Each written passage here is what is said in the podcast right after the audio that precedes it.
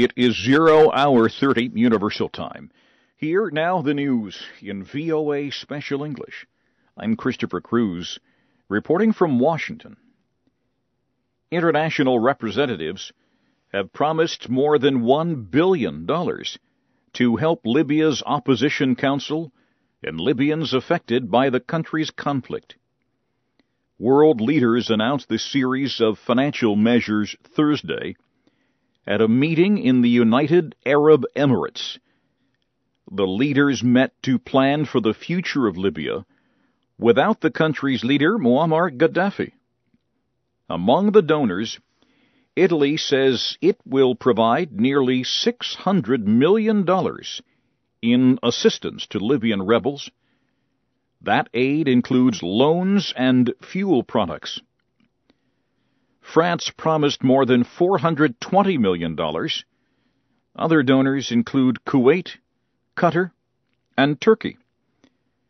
The United States did not offer direct aid to the rebels, but it announced more than $26 million in additional humanitarian aid to all Libyans.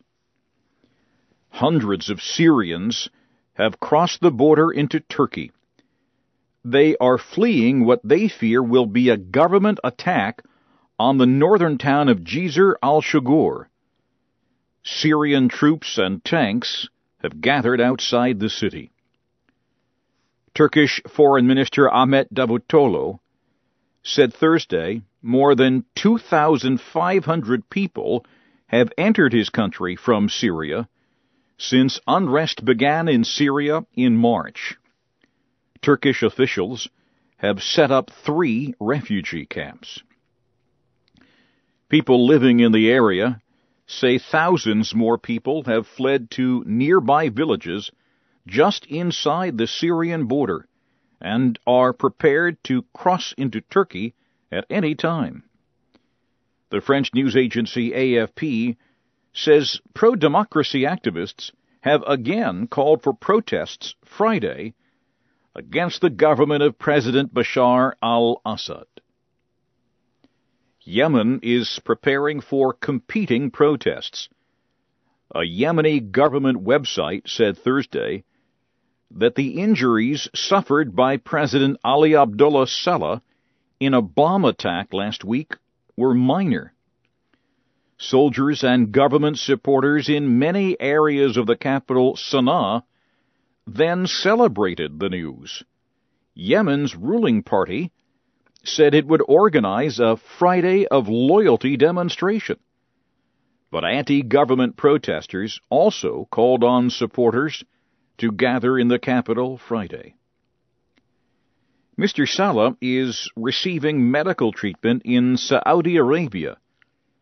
Saudi and Yemeni officials said he is now in stable condition.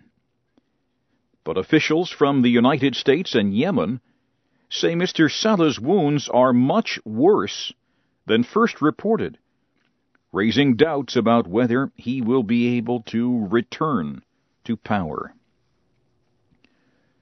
More than 100 Taliban militants attacked a security position in Pakistan's South Waziristan area early Thursday. The attack led to gun battles that killed eight soldiers. The attack took place in the Marabi area, near the border with Afghanistan. Officials say Pakistani forces killed at least ten Taliban fighters. At least seven soldiers were wounded.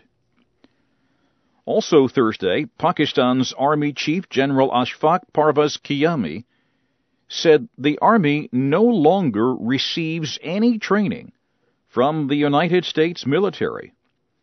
He said Pakistan has greatly reduced the intelligence it shares with the United States since the American raid in northern Pakistan that killed Al Qaeda leader Osama bin Laden. American Defense Secretary Robert Gates says the United States will not make a quick withdrawal from Afghanistan. He also urged NATO allies not to carry out a fast withdrawal either. Mr. Gates is leaving his position on June 30th.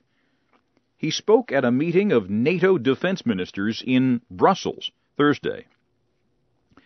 He said important military progress is being made, but he warned that those gains could be threatened if the transition to full Afghan government control of security is not made in an organized way.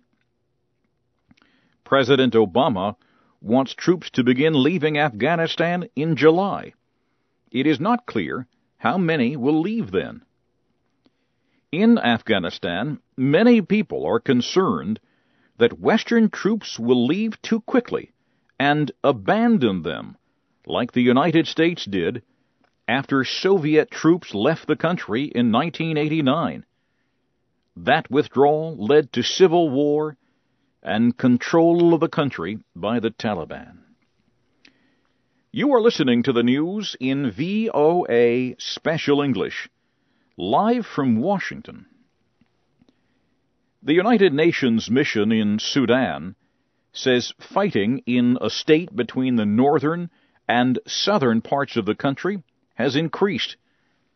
It says the humanitarian crisis has gotten worse. In a VOA interview Thursday, a spokesman for the UN in Sudan said the security situation in and around the capital of South Kordofan state was tense. He said fighting between the North's Sudanese armed forces and parts of the South Sudanese People's Liberation Army has spread to towns near the capital Kadugli. Gunfire was reported in three towns near Kadugli. The UN spokesman said thousands of people have fled their homes. Many of them have gone to the UN mission in Kadugli or to other places. Rwanda's President Paul Kagame will attend a two day meeting of Rwandans in Chicago beginning Friday. The Rwandan Foreign Ministry says more than 3,000 Rwandans living in North America plan to attend the meeting. It says the meeting will be about Rwanda's progress in the 17 years since the country was torn by genocide. The meeting will also discuss investment, jobs, education, and land use in Rwanda and across East Africa. Mr. Kagame is credited with helping to end the 1994 genocide and bringing security to the country. But some rights groups say he has restricted speech in his country. And finally, at this hour, the United Nations says it will try to reduce the number of children born with HIV around the world by 90% by 2015. HIV is the virus that causes AIDS.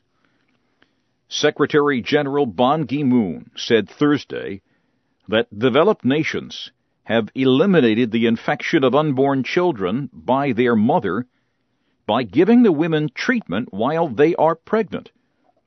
He said this proves such infection can be stopped. He said mothers everywhere should have the same medical treatment.